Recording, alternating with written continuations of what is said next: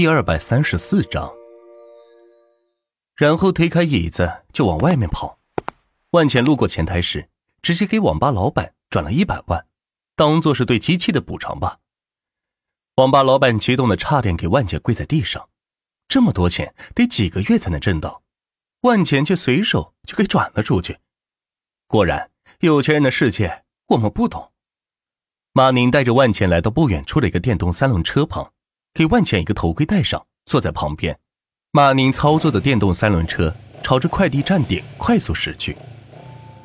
万钱，你这意识也太溜了吧！我看你打职业赛都可以了。马宁一边骑着车一边聊道：“没有没有，我就是碰运气而已。”万钱还是头一次坐这种小三轮车，觉得特别的奇特。哎呀，你可别谦虚了，虽然那局游戏没打完，但你的战绩……已经是七杠零了，再努努力，一定可以超神的。马宁夸赞道：“没想到自己这个校友游戏玩的这么好，还这么谦虚，真是人比人气死人呢。”两人来到快递站点，老板站在快递门口喊道：“整天就你模子，这么多件，你慢慢选吧。”说完，自己是回屋了。剩下万钱和马宁站在大热天里，开始往车里装件。万钱，你可别小瞧这送快递的，一个件五毛钱，你猜猜这有多少件？马宁一边往车里装着件说道：“有五十个。”万钱预测道：“错，两百个。”马宁自豪的说道：“算了笔小账，一天两百个件，也就是一百块钱，一个月也就是三千块钱，再加上收件，一个月大概四五千块钱。”对于马宁来说，已经是顶天的数字了。可是，在万钱的眼里，却少得可怜。这些钱够干什么的？马宁很快装好了两百个件，让万钱坐到旁边，拉着开始给各个住户送货。喂，你好，你的快递到了，下来取一下吧。马宁坐在车上，一边骑着车，一边打电话道：“万钱则拿着包裹给马宁报电话号。”两人搭配着做，效率会高一些。到了小区，已经有十几个人过来。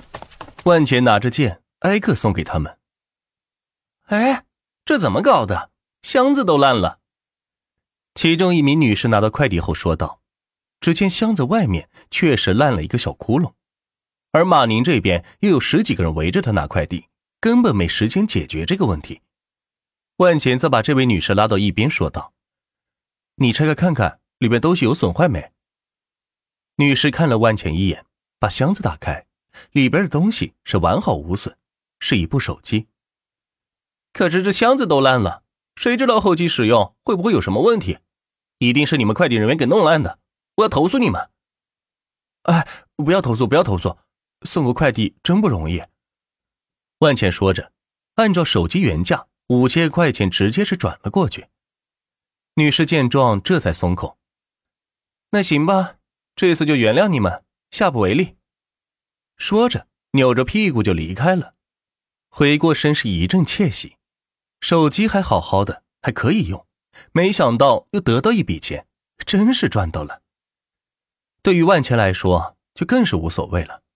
五千块钱还不够一顿饭钱，就可以解决一位客户的投诉，简直是太值得了。就这样。在万钱的配合下，马宁完美的处理了这个小区的快递，一共送出去三十件。可以啊，万钱！没想到你解决问题能力这么强。马宁夸赞道：“有了万钱的帮助，确实让他省了不少的力气。这样，你不如正式加入我们快递行业吧，跟我一样，每天骑个车去送快递，也总比在家里强吧。”马宁起身拍着腰说道：“也行。”反正没事万茜直接答应了，于是跟着马宁跑了一个下午的市区，将各个快递按时按点的送到了地方，然后骑车回到了快递站点。张总，这是我大学同学，现在在家没事，也想来在这儿送送快递。马宁把电动三轮车停到门口，说道：“张总打量着万茜，见他也确实是个刚毕业的小伙子，于是说道。”底薪一千，一个件五毛，月调休三天，十五号发工资，干不干？干干！万茜赶紧说道。张总摆了摆头，示意马宁给万茜拿工装，一套黄色的快递衣穿在身上，已然一副快递员的样子。若是被钱通集团的人看到，估计会吓一跳。是谁这么大胆子，竟敢招自己董事长做员工？真是活腻歪了。明天八点来装货，公司提供电车。张总接万钱穿上衣服，还挺像样子，交代了两句便离开了。万钱，恭喜你加入我们快递大军。马宁高兴的看着万钱说道。对于自己能给同学找一份工作，马宁也是感到万分的自豪，体现出了自己的价值感。谢谢哈。万钱摸着身上质量差劲的衣服说道：“走，下班了，咱们去喝两口，我请客。”马宁拍拍万茜的肩膀，豪迈的说道。出门叫了个钱通约车，来到了一家小餐馆，里面可以点一些农家的小炒菜以及精酿的啤酒。老板，十个串，六瓶啤酒，再拍个黄瓜，上个花生米。马宁一进店就喊道：“看来是这里的熟客了。”于是两人随便找了个地方坐下。马宁开始了回忆杀：“哎，万茜，你还记得大学时候你谈的那个女朋友吗？听说她跟魔都首富的儿子张天浩就要结婚了。结就结呗，关我屁事。”马宁夹着花生米说道：“呃，他给你请帖了吗？我听说他要把全系的学生都邀请去，真是一副小人得志的样子。放心，兄弟，我挺你，我是不会去的。”马宁跟万茜碰了一杯说道：“哼，还魔都首富的儿子。”即使是魔都首富，在自己面前也是分文不值。来喝酒。万钱端起一杯精酿的啤酒，说道：“马宁见万钱似乎不愿意提起这件事，于是也端起杯子碰杯。”两人吃完饭后，马宁结的账，一共花了九十块钱。这是万钱自从毕业之后吃的最便宜的一顿晚餐了，而且还是别人结的账。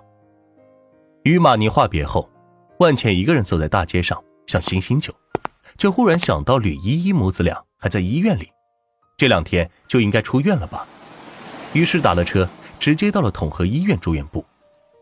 上了楼，听见三零一病房传来了几句争吵：“吕依依，你就嫁给我吧，我是真心喜欢你，我不嫌弃你带着孩子。”一名中年男子扛着个大肚子说道：“我说了。”我不喜欢你，你能不能别来烦我了？